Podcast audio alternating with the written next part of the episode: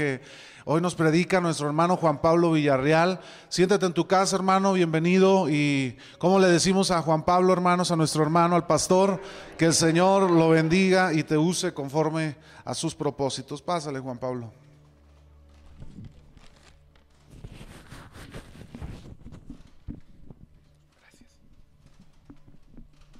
Dios les bendiga, hermanos. Le damos gracias al Señor por estar aquí nuevamente. Gracias a los pastores, al pastor Isaac, a la pastora Dina, por esta invitación, este privilegio de poder estar aquí con ustedes en esta tarde. Y así de pie como está, yo le invito a que abra su Biblia, por favor, que vayamos juntos en la escritura. Ahí como está, directo, vamos a la palabra.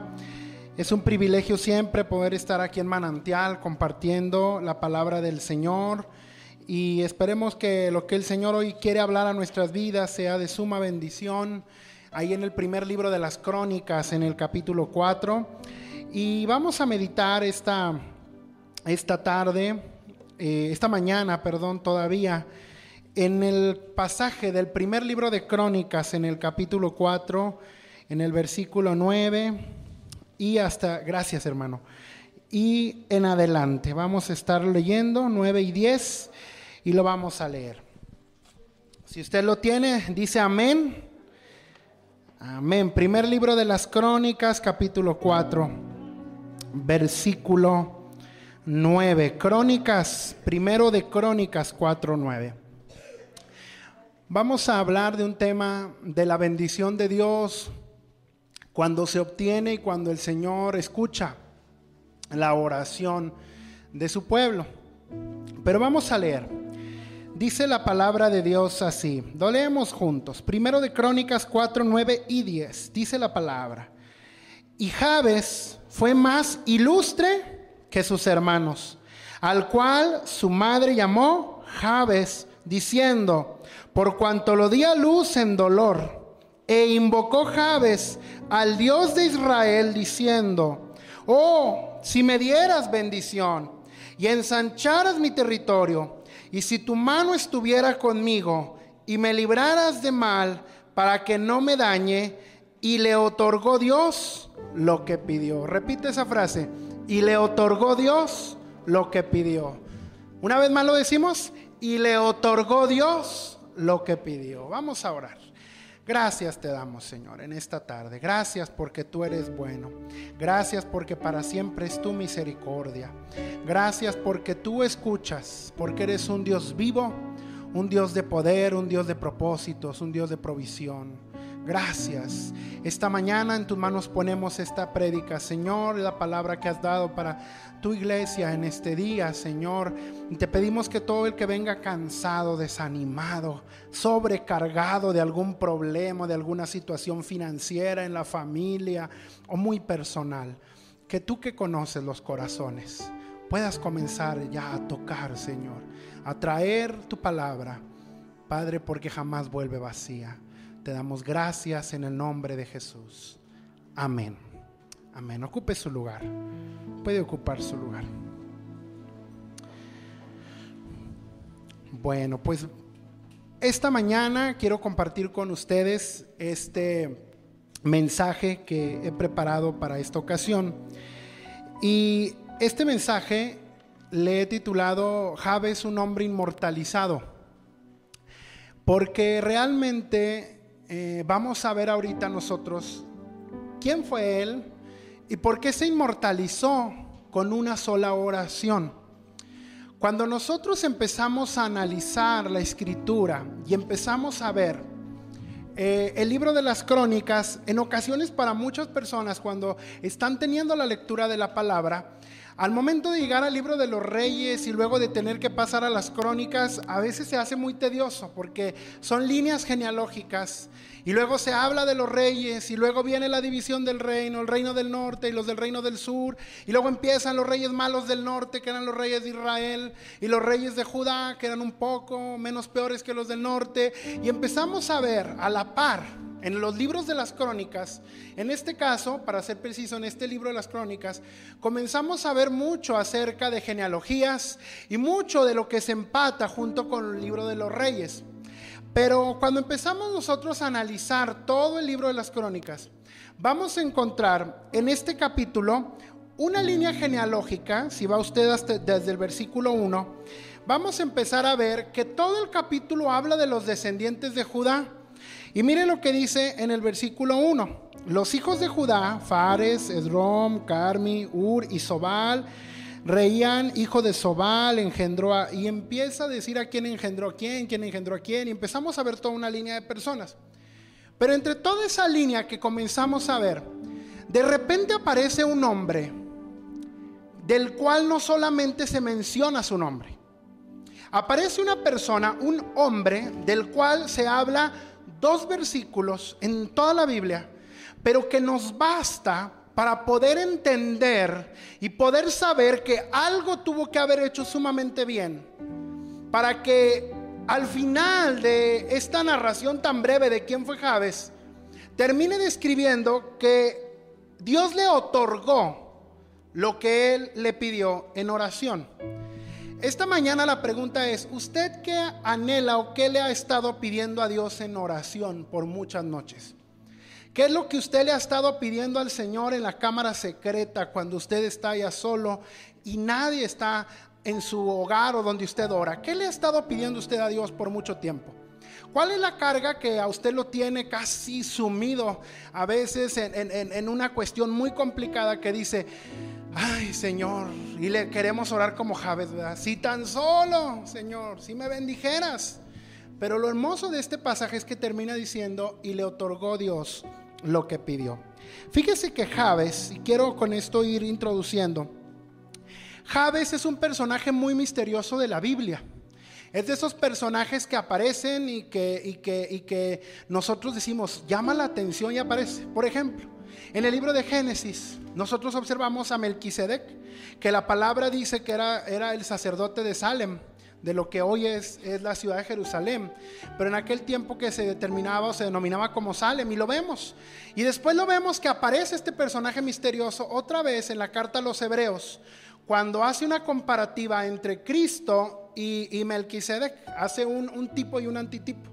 Y cuando empezamos a ver estos personajes, nos llaman la atención tanto que queremos escarbar y queremos decir, ¿por qué aparecen ahí en una sola vez? Pero ¿por qué? ¿Por qué son tan, eh, traen tanta bendición esas pocas líneas. Le, comienzo a decir algo. Javes, este nombre significa doloroso.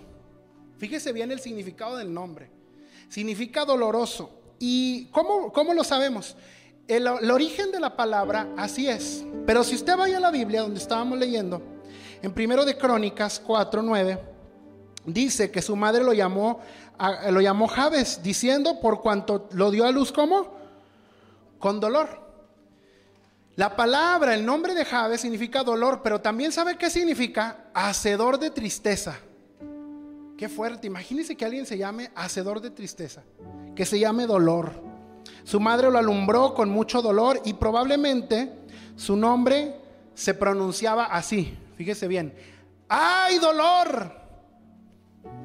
Y no se acuerde de ninguna canción, ni de ningún grito típico, ni de nada, ¿verdad? Pero si, si fuera eh, eh, ese nombre, lo trasladamos a, nuestro español así tal cual, sería, ¡ay dolor! Ese sería el nombre de Javes.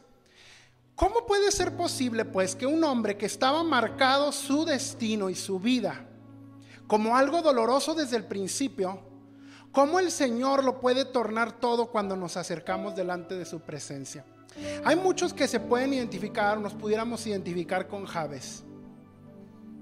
A lo mejor hay un pasado que está es tan doloroso. Hay una situación de niños que es tan doloroso. Hay una situación que pudimos haber vivido en el trayecto de nuestra vida hasta hoy que ha sido tan dolorosa. Puede ser que alguien diga a mí, yo no, yo no fui el hijo planeado. A lo mejor yo fui producto de algún accidente, no sé cómo le quiera llamar, de alguna situación muy difícil. Y a lo mejor para muchos significa que es dolor, porque eso significó el alumbramiento de Javes. Algo doloroso. Para algunos en el pasado pudimos haber significado eso, dolor, hacedor de tristeza. A veces esos hijos que no vienen a los pies del Señor, aunque en ocasiones estén batallando, lidiando, librando muchas batallas, pero que no se acercan al Señor y le están provocando el dolor a las mamás, a los papás, a la familia entera. Hacedores de dolor. Hay situaciones que nos llevan y nos van, nos van menguando porque es parte de ese dolor que a veces venimos también nosotros cargando. Pero ¿cuál fue la oración que hace? Antes de hacer la oración, la Biblia nos describe pues que era un hombre que significaba dolor, hacedor de tristeza. La Biblia nos dice otra palabra acerca de él, a pesar de cómo estaba marcado su nombre, dice la Biblia que él era el más ilustre de todos sus hermanos. Al menos la idea que se traduce aquí, o que, podemos ver nosotros, es que la palabra ilustre quiere decir que él era el más honorable de todos sus hermanos. ¿Cómo? A ver, aquí ya me brinca la situación y digo, ¿cómo si es alguien que, viene y que eh, tiene eh, una etiquetota en su nombre de dolor, de hacedor de tristeza? La mamá lo dio a luz con dolor, pero la Biblia al mismo tiempo nos está describiendo que pasó el tiempo y él se volvió ilustre entre todos sus hermanos. ¿Y sabe qué fue lo que lo convirtió ilustre? En que Él se supo acercar al Dios de Israel, al Dios verdadero, al Dios que todo lo puede hacer. Cuando usted y yo, a pesar de lo que venimos cargando en nuestro costal, lo que venimos cargando en nuestro pasado, lo que venimos arrastrando a lo mejor, pero que el Señor ha ido quitando por su gracia bendita, con aquello que a lo mejor todavía no le decimos, Señor, ahí te va todo, mira, yo ya no quiero batallar con esto y que de aquí a que se lo soltamos, aún la gracia del Señor está operando para que lo podamos hacer. El acercarnos a Dios nos lleva a ser más ilustres que cualquier otro. Y no porque queramos sobresalir, sino porque es la gracia de Dios que es suficiente para todos nosotros. ¿Qué viene usted cargando hoy? Vamos a entrar y vamos a observar a continuación qué fue lo que Javes, este hombre, le pide al Señor. Y en primer lugar, podemos ver versículo número 10. Sígame ahí con su vista, por favor. Versículo número 10. La palabra de Dios dice claramente así. Invocó Jabes al Dios de Israel diciendo, oh, si me dieras bendición, si me dieras bendición.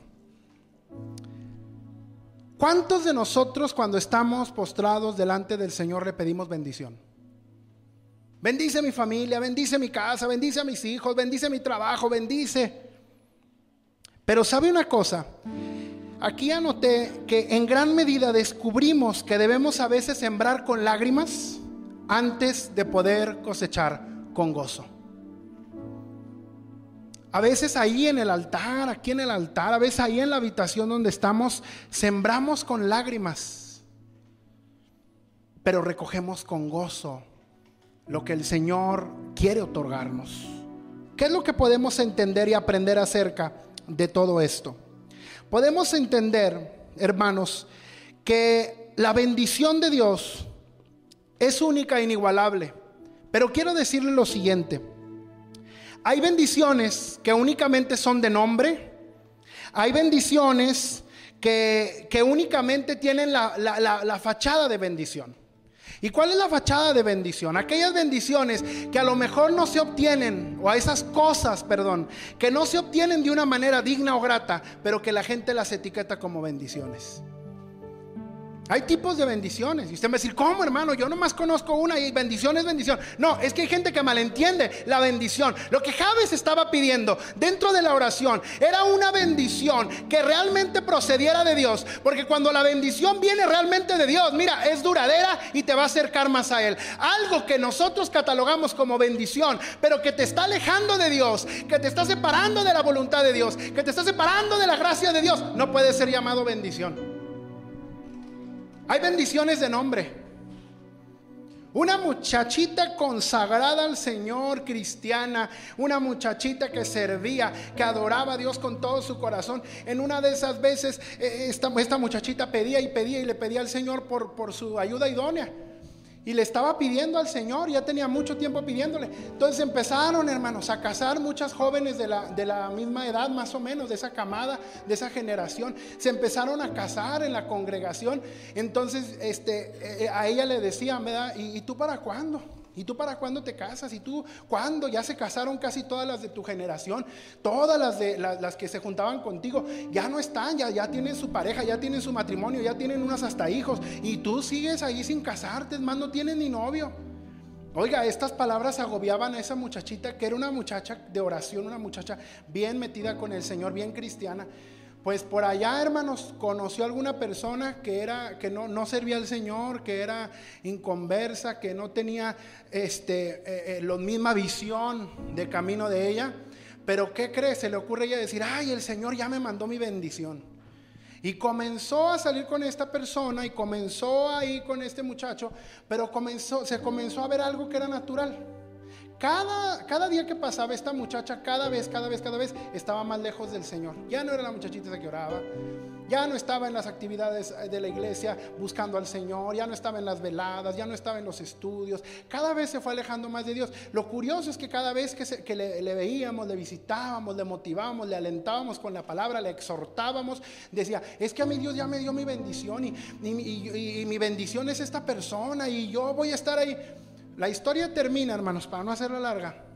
Esta muchacha termina alejándose del Señor totalmente y termina en una vida separada de Dios por causa de otra persona que la, bueno, tomó ya su decisión, ¿verdad? Pero este joven influyó en ello.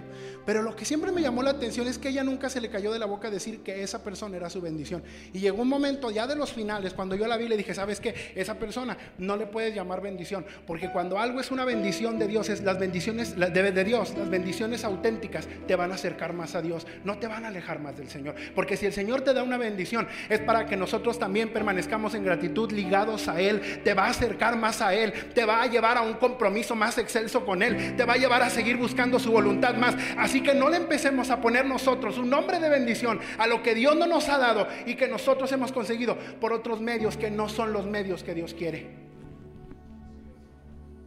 ¿Y sabe qué pasa cuando nosotros le ponemos una etiqueta de bendición a algo que no es? Comienza un caos y un desastre en nuestra vida. ¿Cuál es el problema del mundo de hoy? Que a todo ahora le quieren poner incluso las personas que no tienen temor del Señor, a todo le llaman bendición, cuando lo consiguen con medios que no lo son.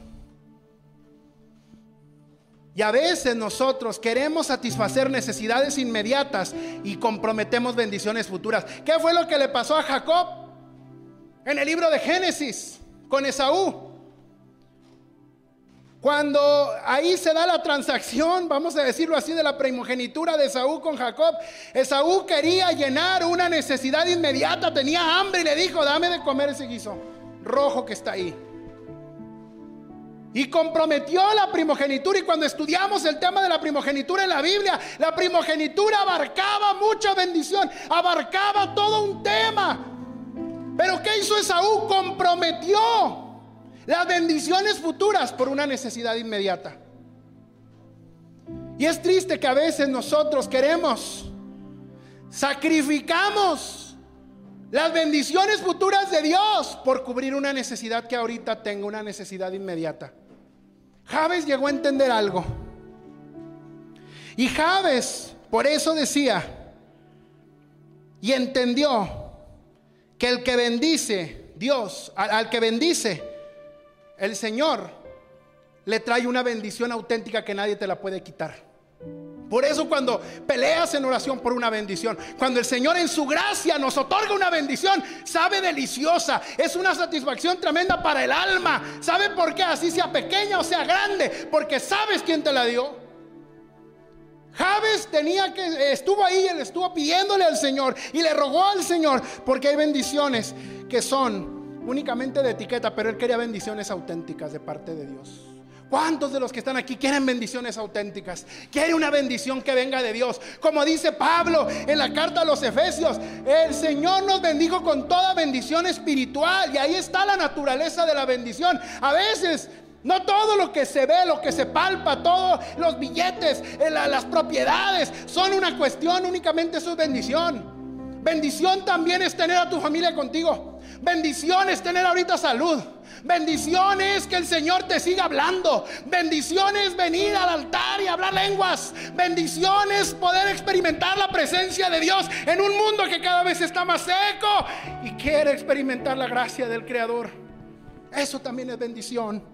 Por eso Pablo habla en Efesios 1.3 de las bendiciones anheladas, de las bendiciones duraderas.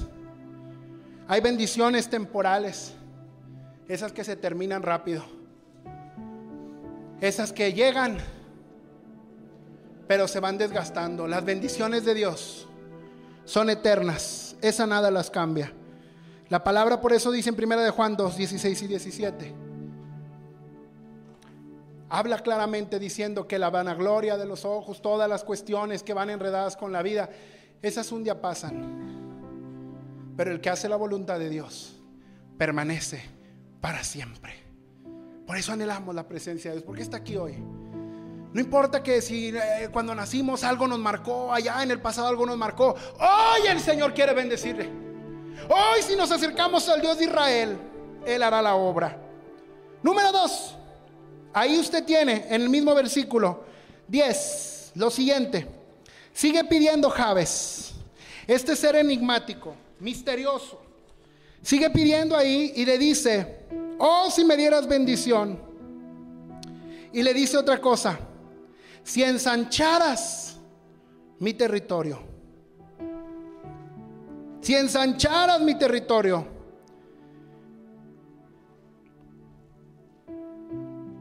¿Cuántos podemos orar como Javes? Y mire lo que Javes pedía bendición. Y luego Javes decía, ensancha mi territorio, que mi territorio sea eh, este, henchido, que se, que se abra, que, que, se, que sea grande. Pero ojo, cuando hay una extensión de la bendición de Dios, Dios mismo se encarga de que te extiendas en tu territorio. Y la Biblia habla que hay un ensanchamiento también del corazón. Ensanchamiento de los pasos, como lo declara la Biblia. Pero hay peligros cuando la gente comienza a ser ensanchada. Por eso pienso que Javes tuvo que haber sido sumamente sabio, sumamente tocado por Dios, para que Dios le otorgara aquello que él pidió, porque posiblemente Javes estaba preparado para recibirlo. En este día hay muchos peligros ahorita de personas que no entienden la cuestión de ensanchamiento. ¿Por qué? Porque muchas personas interpretan el ensanchamiento según su manera. Porque creen que el éxito, todo éxito, se merece o, se merece el título de ensanchamiento. Cuando usted y yo estamos listos para que nuestro territorio sea ensanchado, el Señor lo va a hacer sin que tengamos nosotros que querer manipular las cosas que están alrededor, sin que usted y yo tengamos que querer manipular aquello que nos rodea. Cuando la bendición de Dios está sobre sus hijos, Él se encarga Él mismo de ensanchar. Y Él comienza a ensanchar todo. Pero hay peligros a veces, cuando la gente malentiende esto. ¿Sabe por qué? Porque cuando a alguien le va, le va bien, los hombres bendicen a aquel que le va bien. Las personas quieren estar con aquel que le va bien. Incluso hay una frase que dice que nada es más exitoso que el éxito. Cuando hay gente alrededor de nosotros que es próspera, está como un enjambre de abejas. Ahí quieren estar todos. Pero hay, un, hay una, una realidad. Cuando llega la adversidad, cuando llega la aflicción, Pocos son los que se acercan con aquellos que eran o que estaban en un buen momento de su vida o en una cúspide. Pregúntele a Job. Cuando Job era el hombre, aquel que tenía las riquezas, que tenía sus hijos, tenía su familia completa, tenía su esposa, tenía todo, el ganado, tenía, gozaba de salud, ahí estaba toda la gente, ahí estaban sus criados, ahí estaba hasta su esposa, pero cuando perdió todo, hasta su misma esposa se aleja, se va. Pero a lo mejor dijo Job, todavía me queda otra red de protección, porque cuando nosotros pasamos por momentos de crisis, nuestra red de protección más grande que nos ayuda a salir es la familia. Ahí está papá, ahí está mamá, ahí están los hermanos, ahí está la familia que nos ayuda. Esa es nuestra red de protección. Como cuando aquel acróbata o aquel este, persona que hace actos de circo, que van a por aquella red, perdón, por aquel, este, aquel este, hilo de, de acero, caminando, y abajo siempre hay una red de protección por si se cae, ¿verdad? En la vida es lo mismo, vamos avanzando, pero cuando llegan crisis a la vida, siempre Dios ha determinado desde los siglos que haya una red de protección que nos ayuda cuando hay, momentos así de duros. Y esa red de protección es la familia. Ahí está, pues a Job se le cortó esa red de protección. Ya no estaban los hijos, ya no estaban los criados, ya no estaba la esposa. Ah, pero dijo, hay alguien más. Están sus amigos. Pero llegaron los amigos y usted sabe la historia. Esa red de protección también se cortó y ya no había red de protección. Todo llevó a Job a una sola cosa.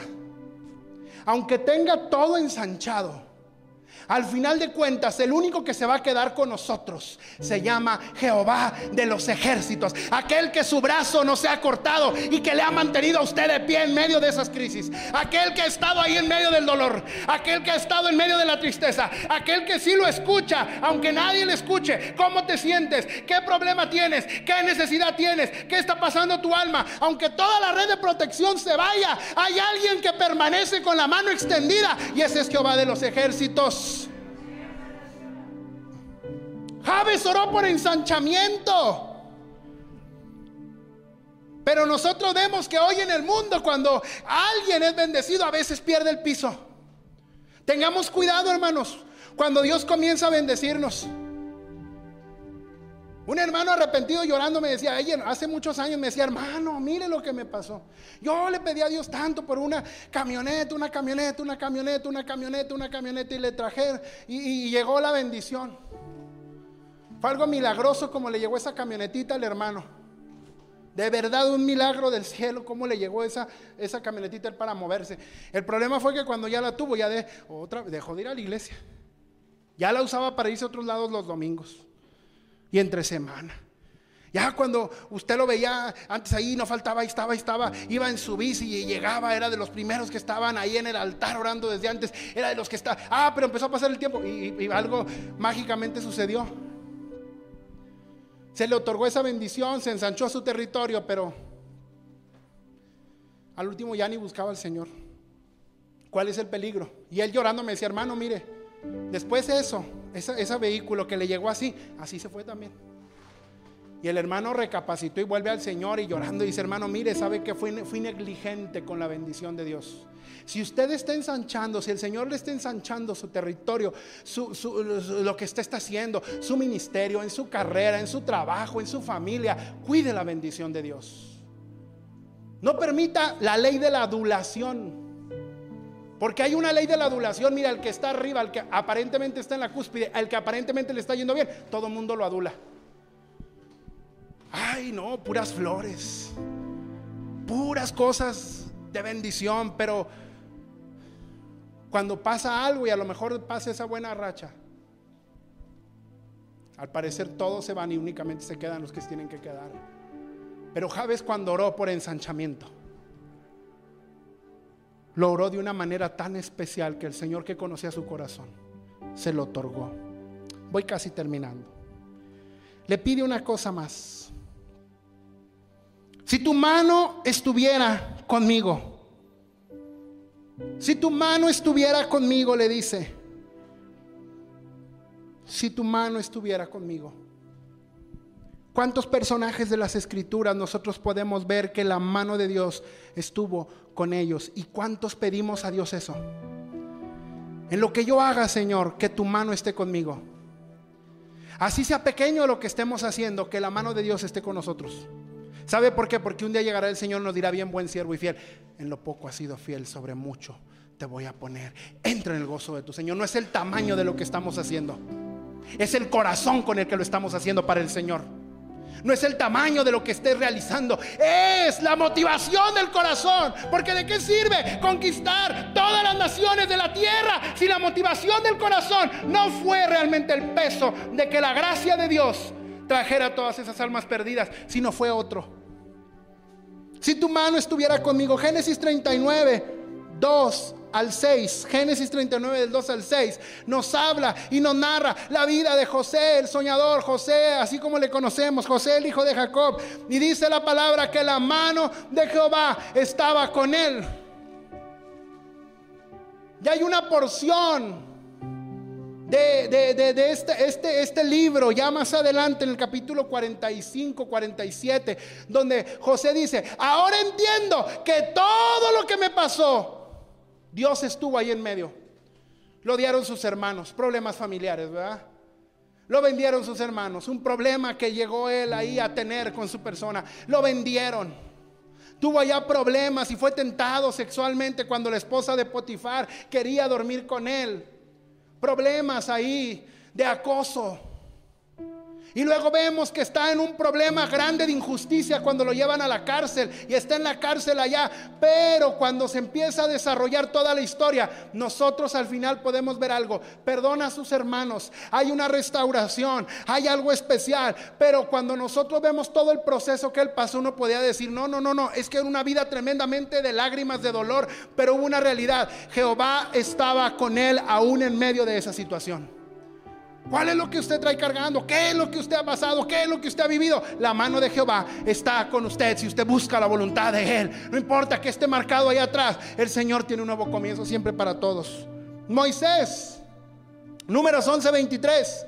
Cuando Jetro, su suegro, va a decirle, mira, es mucha carga, tú tienes que delegar líderes que te ayuden, que acomódalos para que te puedan ayudar. Y dice que la mano de Jehová estaba con Moisés, otro hombre, un líder del Señor, que la mano de Jehová estaba con él. Necesitamos la mano de Jehová con nosotros cuando lideramos, cuando estamos enfrente de la grey del Señor, cuando estamos en algún ministerio, cuando estamos sirviendo en algún área. Necesitamos la mano del Señor. No es por, por nuestra propia fuerza, es porque la fuerza de Dios nos nutre, nos llena y nos lleva. Número 3, otro, otro personaje. Gedeón, jueces capítulo 6, versículo 12. Dice la Biblia que la mano de Jehová, Jehová estaba con Gedeón. Y le dice, varón esforzado y valiente. Y vemos nosotros que era lo contrario, porque andaba escondiendo allá unas cosas para que los madianitas no vinieran y les dejaran sin nada de comida y estaba temeroso, pero Jehová le dice, varón esforzado y valiente, Dios está con él. Aunque usted esté temeroso ahí en medio de alguna situación que esté atravesando, tiene que tomar la palabra de Dios, de que Dios está con nosotros todos los días hasta el fin de los tiempos. Tome valor y enfrente aquello que está ahí, porque Dios está con usted y mayor es el que está con nosotros que el que está en el mundo, porque Él es Jehová de los ejércitos. Y tu mano estuviera conmigo. Qué importante es que la mano de Jehová esté sobre todo lo que hacemos. Y por último, número cuatro, le dice una cosa más. Le pide, si tu mano estuviera conmigo y me libraras del mal, de mal, para que no me dañe. Me libraras de mal para que no me dañe, sin duda. Recordaba a lo mejor Javes su propio nombre que fue dado a luz con dolor. Pero qué privilegio tan grande es tener a un Dios suficiente para poder pedirle todas las cosas. Que me libres del mal para que el mal no me dañe. ¿Cuántos en estos tiempos complicados le pedimos al Señor que nos libre del mal por tanta maldad que estamos viendo en la tierra? Porque dice la palabra que en los, en, los últimos días el amor de muchos se va a enfriar y cuando no hay amor hay mucho, mucho, mucha maldad alrededor porque actúa ventajistamente, porque ya la gente ve por su propio interés, porque ya las personas buscan nada más lo suyo, porque ya las personas ya parece que no hay un, un sentido de humanidad de ayudar al otro. Y Javes desde aquel tiempo le pedía al Señor y le decía que no me dañe el mal ¿Cuántos le piden por sus hijos cuando salen a trabajar o salen a algún lado y le dice que no le dañe el mal, Señor, por favor? Guárdalo a tus ángeles, manda. Ay, Señor, como dice el Salmo 91, que le guarden todos sus caminos. O como lo declara el Salmo 34, el ángel de Jehová campa alrededor de los que le temen y le defiende. ¿Cuántos anhelamos que el Señor mismo nos rodee, nos guarde y nos proteja? tanta maldad que estamos viendo afuera. Termino. Y le otorgó Dios lo que pidió. El Señor prosperó a Jabes, haciendo que fuera exitoso en cada cuestión, en sus empresas. Me refiero en sus empresas, cuando digo esto, en cada área de su vida. En sus conflictos, porque a veces hay muchos conflictos en la casa, en el trabajo, donde nos movemos y necesitamos la sabiduría de Dios. Lo bendijo en sus negocios, en todo lo que él hizo. Y según, fíjese bien, la tradición judía, dice que Jabes llegó a ser un hombre tan eminente en la ley que después hasta una ciudad llevó su nombre, que era la ciudad Jabes de Galat. O sea, que él terminó no como comenzó. Comenzó como una persona que estaba etiquetada por su nacimiento, por el dolor. Estaba siendo conocido como el hacedor de tristeza. Pero como se acercó al Dios de Israel a pedir su favor, a pedir su gracia, fue eminente. Y hasta una porción de tierra, una ciudad llevó su nombre. ¿Sabe qué es lo que nos deja por último esto? Todo aquello que se quedó atrás, todo aquello que el Señor conoce, todo aquello aún que está bien escondido en lo profundo de nuestro corazón. Cuando venimos delante del Señor con un corazón humillado, repleto, lleno de ganas de buscar la bendición plena de Él, Él es el único que le puede otorgar aquello que usted le está pidiendo. ¿Cuál ha sido su oración estos últimos meses? ¿Cuál ha sido su oración estas últimas semanas? Qué bonito es escuchar, le otorgó Dios lo que pidió. Cuatro cosas pidió y las cuatro se las otorgó el Señor. ¿Cuál es su oración esta mañana? ¿Por qué no se pone de pie un momento? No he terminado, pero póngase de pie. Javes va. Javes va delante del Señor.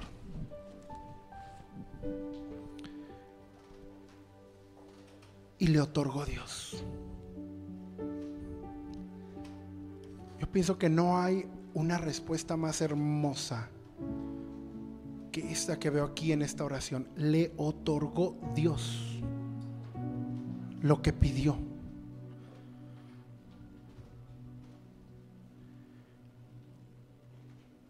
¿Qué es lo que le está pidiendo al Señor usted? No somos Javes pero nos identificamos en algo con Él. A lo mejor han habido circunstancias dolorosas.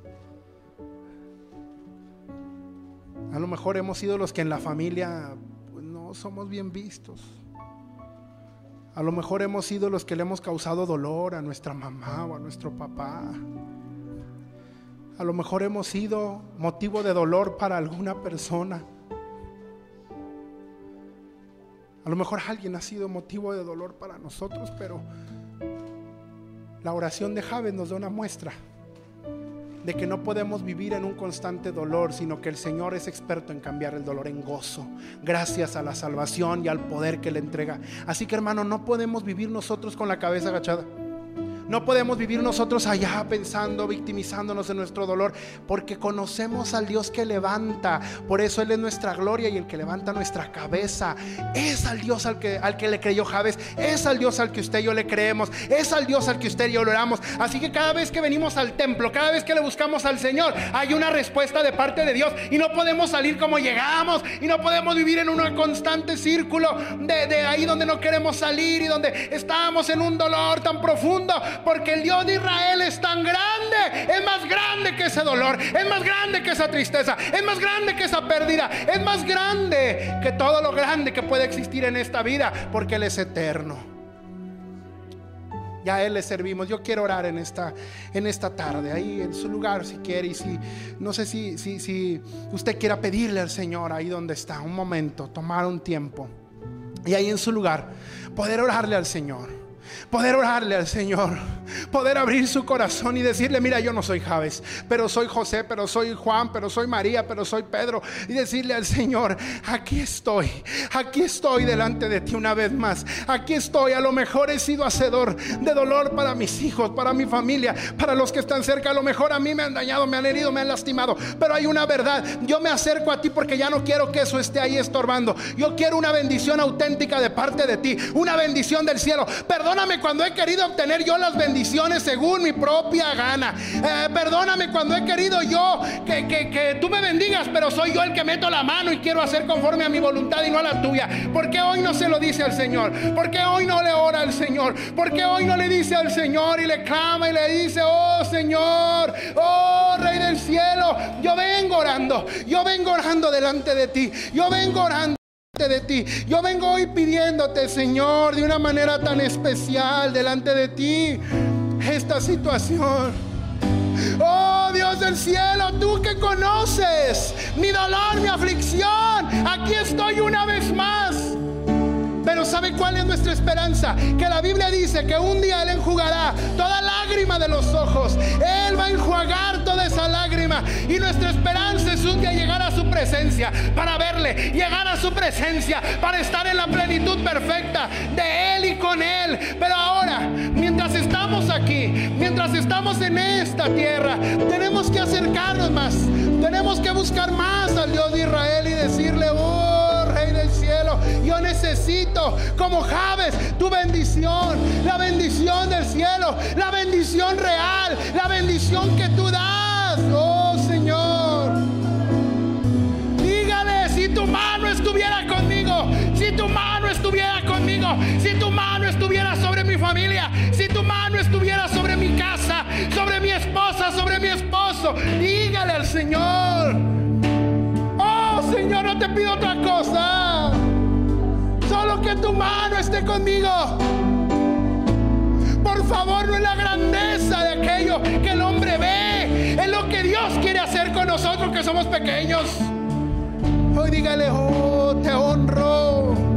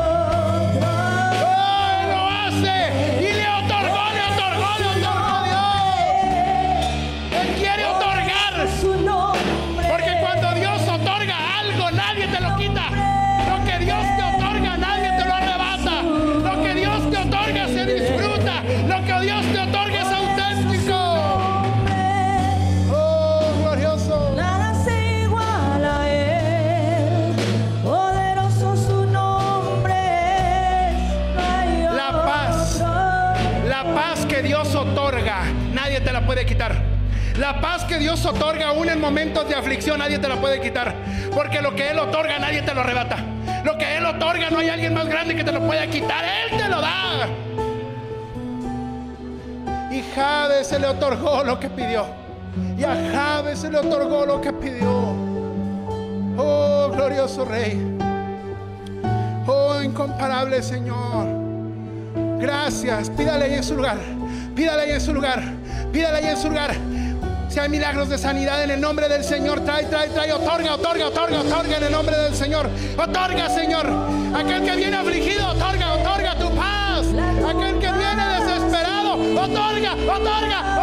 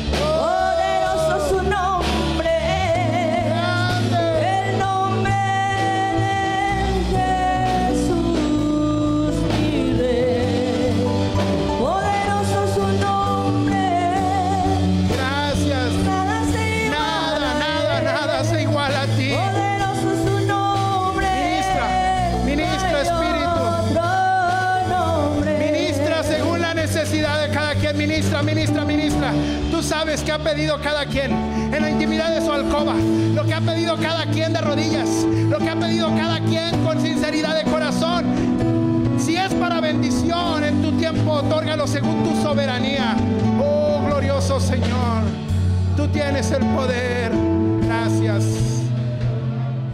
Todo lo que tú otorgas, Señor. Gracias, es perpetuo. Gracias, hermoso Jesús. Te adoramos, te adoramos. Gracias, Señor. Un corazón como el de Javes, conectado contigo a pesar del pasado, a pesar del dolor, a pesar de lo que se quedó atrás, porque tú eres más grande que todo eso. Y le otorgó Dios lo que pidió, y le otorgó Dios lo que pidió. Gracias, Señor, en el nombre de Jesús.